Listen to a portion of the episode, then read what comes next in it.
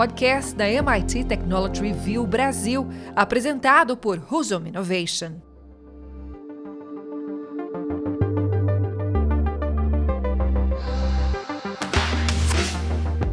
Olá, sejam bem-vindos e bem-vindas ao podcast Energy Center da MIT Technology Review Brasil. Eu sou Hudson Mendonça, editor executivo da MIT Technology Review e sócio fundador da Husum Innovation. No episódio de hoje, vamos falar sobre como as baterias térmicas prometem um futuro mais limpo na fabricação industrial. Para me ajudar a conduzir essa conversa, tenho comigo aqui mais uma vez Tomás Gomes, jornalista especializado em negócio e inovação. E aí, Tomás, tudo certo? Oi, Hudson, tudo certo? E você? Oi, pessoal. Bom dia, boa tarde, boa noite. Vamos nessa. Bom, Hudson, então vamos começar a nossa conversa de hoje, que é um pouco mais técnica, pelo começo mesmo, né? Eu acho que é sempre importante a gente colocar alguns fundamentos básicos nesse tipo de assunto. Então, queria ouvir um pouco de você, o que são as baterias térmicas? Bom, Tomás, a gente sempre fala aqui sobre baterias, sobre baterias veiculares, né, dos veículos elétricos, as baterias até estacionárias, né, sempre falando de bateria como algo para armazenar é, energia elétrica. Né? A gente conhece as baterias dos celulares, as baterias, as pilhas, né? que também são consideradas baterias, mas poucas vezes a gente reflete sobre armazenar outro tipo de energia, né? outra modalidade que são as baterias térmicas. Né? Elas são baterias pensadas em armazenar não eletricidade, como a gente usualmente costuma falar, mas também armazenar calor. E por que isso é importante? Né? Tem um relatório super legal da Agência Internacional de Energia, é, que coloca, né, e acho que bota, bota um número em voga, que é um número super importante para a nossa reflexão, é que o calor industrial é responsável por 20% das emissões globais de carbono. Né, para reduzir a pegada de carbono, não basta reduzir a nossa transmissão de energia elétrica ou a queima para a mobilidade veicular, mas também a necessidade de gerar calor para a produção de bens e, e cons, de consumo, né, como alimentos enlatados, utensílios de cozinha, vidro, aço, cimento, bens comuns, é, são produzidas é, utilizando o calor. Né? E eu estou falando isso de fornos, né? altos fornos, por exemplo, da siderurgia, chegam a 1.000, 1.500 graus Celsius. Então você precisa de muita energia para gerar esse calor e produzir é, esses bens industriais. Então, quando a gente está falando de baterias térmicas, a gente está falando de ba baterias que são feitas de materiais capazes de reter e depois liberar calor para a utilização de processos industriais. Muitas vezes esses blocos são feitos de carbono sólido, sais fundidos, areia, até água, né, dependendo do, da necessidade de calor, né, quando não é uma necessidade tão grande quanto a necessidade, por exemplo, de siderurgias ou outros processos químicos mais, mais intensos, a gente está falando aí de até utilizar água como fonte de armazenamento de calor para depois é, soltar. E as baterias térmicas elas têm um potencial grande de se tornarem aliadas à descarbonização, ao momento da transição energética, é porque você pode, para gerar esse calor que vai ser armazenado e depois liberado, é, ele pode ser feito através de energias renováveis. Então, você, por exemplo, pode ter uma fonte eólica ou solar, que é, que é uma fonte renovável, sendo utilizada para aquecer esses blocos das baterias térmicas, né, principalmente os blocos sólidos, como a gente vai ver de algumas startups aqui, é, mencionadas aí ao longo do, do artigo como a Antora, é, e depois liberar esse, esse, esse calor, substituindo queima de carvão, gás ou outros combustíveis é, associados a, não associados a uma transição energética limpa. Muito bom, Hudson. Feito aí esse, né, dado esse contexto é, inicial, esses fundamentos né, de, de como funciona a tecnologia, que vem sendo aí desenvolvido de mais inovador nessa frente de pesquisa das baterias térmicas? É, então, Tomás, é, eu acho que tem várias startups que estão surgindo, desenvolvendo nessa área. Eu vou destacar aqui três delas.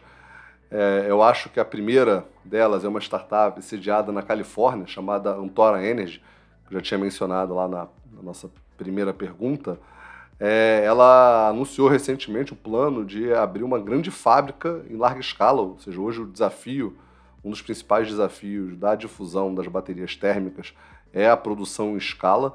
Então ela já vem produzindo há algum tempo é, baterias térmicas modulares, mas agora ela realmente está entrando num nível de escala que pode fazer é, gerar um grande impacto na transição das indústrias pesadas para fontes não dependentes de combustíveis fósseis, como hoje é utilizado, né? principalmente carvão para geração de calor. É, o, o cofundador né, e diretor de operações da Antora deu uma entrevista à MIT Technology Review americana é, falando né, disso, que uma das maiores dificuldades da descarbonização né, do processo da transição energética são as indústrias que demandam calor. É, você, por exemplo, nos veículos elétricos, como a gente fala, você pode gerar eletricidade mais limpa, é, em algumas outras fontes de geração de energia também a gente consegue é, ter alternativas clean, é, mas na parte de geração de calor era basicamente queima de combustíveis fósseis a alternativa. Então você fazendo, né, ou seja, trazendo as tecnologias de baterias térmicas que podem ser aquecidas com fontes renováveis, você começa a trazer a possibilidade de, das indústrias continuarem crescendo sua produção, que é uma coisa muito discutida, né, nesse conceito de capitalismo consciente, ou seja, ah, vamos consumir menos porque a produção emite muito, muito carbono, e você continuar crescendo a produção industrial ao mesmo tempo reduzir as emissões, porque vai estar substituindo esses 20% que a Agência Internacional de Energia colocou é, como fonte de renovável. É, então, acho que é, é, é, super importante a gente destacar é, isso. E acho que vale também fazer o destaque sobre a, diferença né, do que chama de escopo 1, escopo 2 e escopo 3 do net zero. A gente sempre menciona esse termo de zerar as emissões de carbono, fazer a compensação das emissões de carbono. E quando a gente fala disso, a gente, existem escopos diferentes. Né? Então, o que, que, o que é o escopo 1, escopo 2 e escopo 3? É, o escopo 1 é quando uma empresa, uma entidade, uma instituição zera a emissão de carbono da sua produção direta. Ou seja, é o que a própria empresa controla. Né? Então, uma empresa que fabrica é, um tal produto, ela zera as emissões da, do processo de fabricação daquele produto que ela coloca. É, o escopo 2 é quando ela, além de zerar carbono, o carbono da, da própria produção, né, da própria linha dela, ela também gera, é, zera as emissões do consumo de eletricidade. Então, ou seja, ela só consome eletricidade de fontes renováveis, é, além da própria produção, da própria linha é, da capacidade produtiva. Então, você gera de um fornecedor importante, que é o fornecedor de energia. E o escopo 3 é quando você zera as emissões ligadas a toda a sua cadeia de fornecedores. Então, né, uma empresa, por exemplo, que fabrica sapato, é, o saldo negativo dela, o saldo zero de emissões de carbono, inclui o fornecedor, a, a, emissão zero do fornecedor de tecido dela. Realmente é algo muito, muito, muito avançado é, que pode fazer. Quando você atua com as tecnologias de baterias térmicas, você consegue dar um grande salto na direção de zerar não só o escopo 1, que é a sua própria linha de produção, o calor necessário, mas também o escopo 2. Porque se você conseguir gerar eletricidade para aquecer essas baterias com fontes renováveis, você consegue fazer um net zero de escopo 1 e escopo 2. Por isso que essa tecnologia tem um potencial grande, muito além da geração de calor industrial propriamente dita. Né? Ela consegue realmente é, afetar aí cadeias bastante longas é, nesse sentido. Então, a, acho que também vale a pena, né, além da Antora Energy que gente mencionou aqui, que foi citado lá no artigo, né, a Rondo Energy, é, que também é uma outra startup, também é americana, né, os Estados Unidos têm investido bastante nisso, ela já tem uma planta de fabricação em escala industrial, mas ainda é pequena, e anunciou também recentemente planos de expansão. É, elas usam materiais um pouco diferentes da Antora Energy, que usa principalmente blocos de carbono. É, então você consegue avançar bem nessa tecnologia. E também acho que vale destacar também a Kraftblock, é, que é uma startup dessa vez alemã, né, uma empresa alemã, que tem colaborado com várias empresas, acho que vale destaque aqui, do projeto de colaboração dela com a Pepsi, para substituir caldeiras a gás por baterias térmicas, é, principalmente a produção de batatas fritas, bebidas enlatadas. A indústria alimentícia usa muito calor em seus processos industriais, né, demanda muita energia para a geração de calor. Então as baterias térmicas também podem ser um, um, grande avanço, como esse que a gente mencionou aí da Craft Block, que tem essa parceria com a Pepsi para substituir caldeiras a gás por baterias térmicas na produção de vários alimentos, né, principalmente é, batatas fritas e bebidas enlatadas. Muito bom, Hudson. É, outra coisa que a gente sempre fala aqui no podcast né, é a importância de ter um ecossistema que seja propício né, para o desenvolvimento, para o surgimento desse tipo de inovação. Né? E, e enfim, para revelar novas tecnologias e modelos de negócio que viabilizem essas tecnologias para uma solução de massa. No caso das baterias térmicas, o que você destacaria, né, como esses motores atuais aí do desenvolvimento dessa indústria, né? Enfim, o que, que vem impulsionando, incentivando é, o, a evolução de soluções como as da Antora? Então, excelente ponto, Tomás. É, eu acho que o papel né, do, do governo, ele, a gente sempre fala isso, sempre fala quando menciona o RIP, né, das cinco pontas do desenvolvimento de um ecossistema de inovação, o governo, sem dúvida, é algo, é um ator muito importante nesse processo como um todo. É, nos Estados Unidos, uma das coisas que mais vem impulsionado essa transição, a gente falou aqui de duas startups que são americanas, estão surgindo outras soluções, é a lei de redução da inflação, né, um grande programa governamental com previsto 400 bilhões de dólares de investimento para acelerar a transição energética na direção de uma maior descarbonização, ou seja, acabar se afastando um pouco mais dos combustíveis fósseis é, como de maneira geral. E uma das maiores preocupações e críticas a esse processo de transição energética limpa é que a gente fala aqui desde o primeiro episódio, quando a gente mencionou lá o conceito de transição energética, que envolve descarbonização, digitalização, descentralização e principalmente democratização ou seja, a transição energética não pode ser feita excluindo né, grupos, principalmente grupos mais pobres, é, que têm mais dificuldade né, de acesso a empregos, a esse desenvolvimento de novas tecnologias. É, então, quando você fala de uma transição energética de um modelo para o outro, muitas vezes você acaba levando a fechamento de fábricas. É, a indústria, o baixo crescimento não gera empregos novos, pode gerar até desemprego, dependendo da tecnologia sendo utilizada. E as tecnologias de baterias térmicas, elas permitem, em grande parte, você fazer essa transição de processos mais limpos, processos industriais mais limpos, sem grandes interrupções, como, por exemplo, fechamento de fábricas é, ou contratar é, nova mão de obra, demitir outras pessoas por não saberem operar com novas tecnologias, né? Ou seja, quando você sai de um modelo térmico para um modelo elétrico, muitas vezes, em processos industriais, você demanda novas tecnologias, novos aparelhos que demandam capacitação ou até mesmo exclusão de alguma dessas pessoas. Né? Então, o, essa tecnologia de baterias térmicas, elas podem ajudar também nesse ponto, é, ou seja, evitar é, esse estresse, esse, essa perda de empregos, a reestruturação né, de, de matrizes né, de, de indústrias, de processos industriais inteiros, é, substituindo basicamente, trocando é, os combustíveis fósseis por é, baterias térmicas. Então isso ajuda também não só no D de descarbonização do processo industrial, mas também no D da democratização, ou seja, incluir os trabalhadores atuais das indústrias nesse processo e não gerar demissão, né, e não gerar nenhum tipo de problema social que pode ter um impacto negativo, talvez pior do que o que se está tentando remediar. Perfeito. É, bom, a gente até agora né, falou sobre um futuro que já está acontecendo, mas eu queria aí mudar um pouco o nosso direcionamento para esse futuro que ainda está por vir, né? Então, olhando aí todos esses movimentos que a gente falou até aqui, relacionados às baterias térmicas, quais são as próximas tendências, tecnologias, iniciativas ou, ou modelos de negócio que a gente precisa ficar de olho? Então, Tomás, acho que como próximos passos, né? Assim, acho que primeiro vale fazer um, um, um retrato, né? um panorama do, do momento que a gente está. É, embora a tecnologia seja muito promissora, a gente ainda está em estágios iniciais da adoção dessa tecnologia de forma maciça, ou seja, para a gente gerar um impacto grande, a gente tem que realmente é, criar um padrão novo.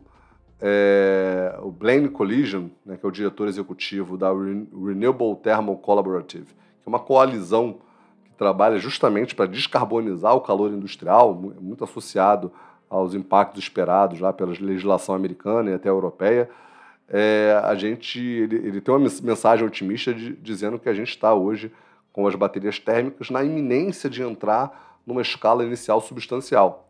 é algo que a gente viu com uma tecnologia que não é tão limpa, mas também foi muito importante para o cenário energético americano, que foi a questão do shale gas, né? uma tecnologia do, fra do fraturamento hidráulico, começou de maneira um pouco mais tímida, mas rapidamente ganhou escala e hoje, e hoje é algo amplamente utilizado.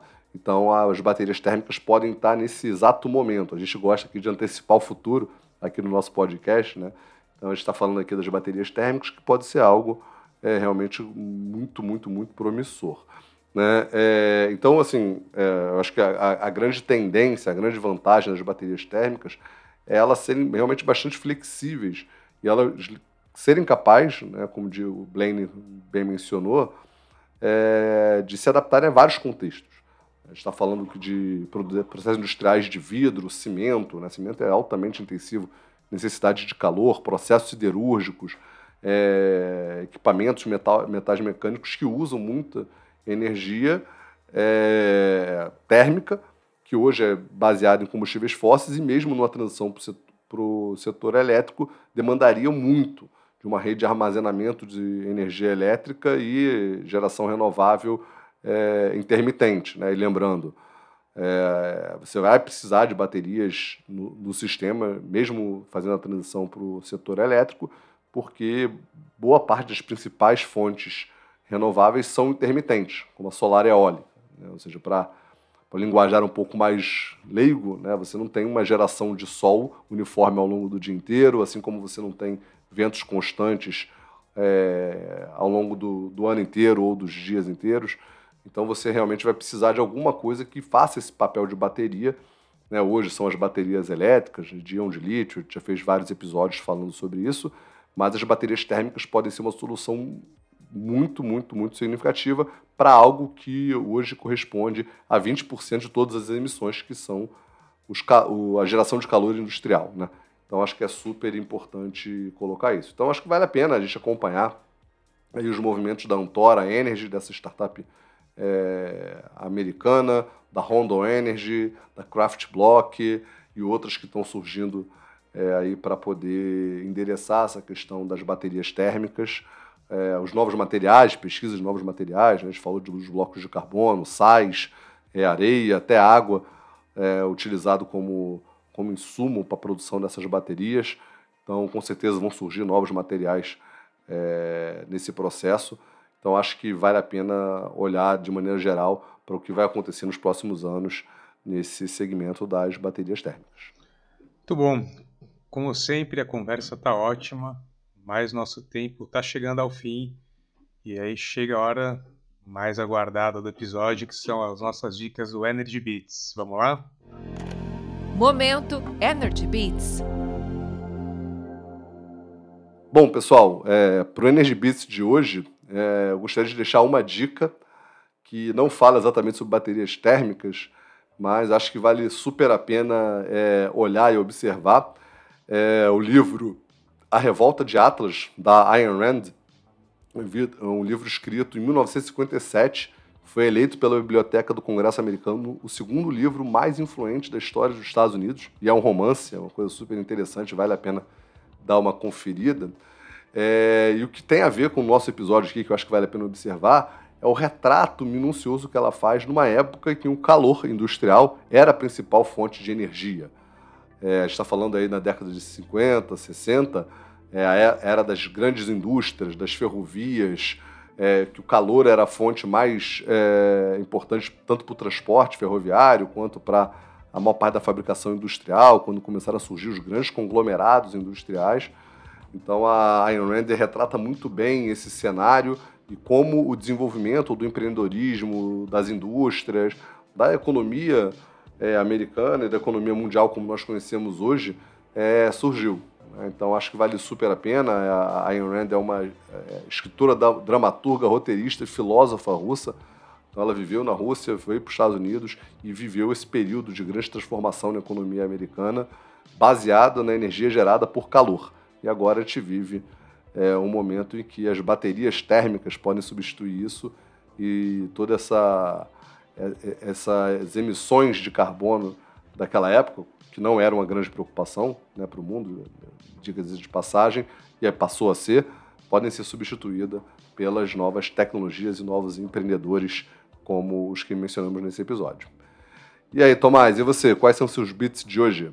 Bom, está esse no último mês do ano, né? Já começam todos os papers e listas de tendências para 2024, aparecem em diversos setores é, falando de diversas tecnologias também. Tem um desses materiais que é bem interessante, que fala sobre o setor de energia e os momentos de transição energética, que é o Energy Outlook 2024 ele é produzido pela Economist Intelligence Unit, que é a divisão de pesquisa e análise do Economist Group, que publica The Economist. Então, fica aí a minha dica para quem quiser ficar de olho para ver na visão deles quais são as tendências, tecnologias que vão orientar a indústria da energia nos próximos meses. Bom, pessoal, esse foi mais um episódio do Energy Center da MIT Technology Review. Mais uma vez, muito obrigado por passar esses minutos com a gente. Não deixem de nos seguir no perfil da MIT Technology Review, na sua plataforma de podcast preferida, nas redes sociais. Vai lá. Tomás, mais uma vez, muito obrigado pela conversa, pela excelente conversa. Obrigado, Hudson. Pessoal, obrigado pela audiência. Até a próxima. Então é isso, pessoal. Nos vemos na semana que vem. Um abraço. podcast da MIT Technology Review Brasil, apresentado por Husum Innovation.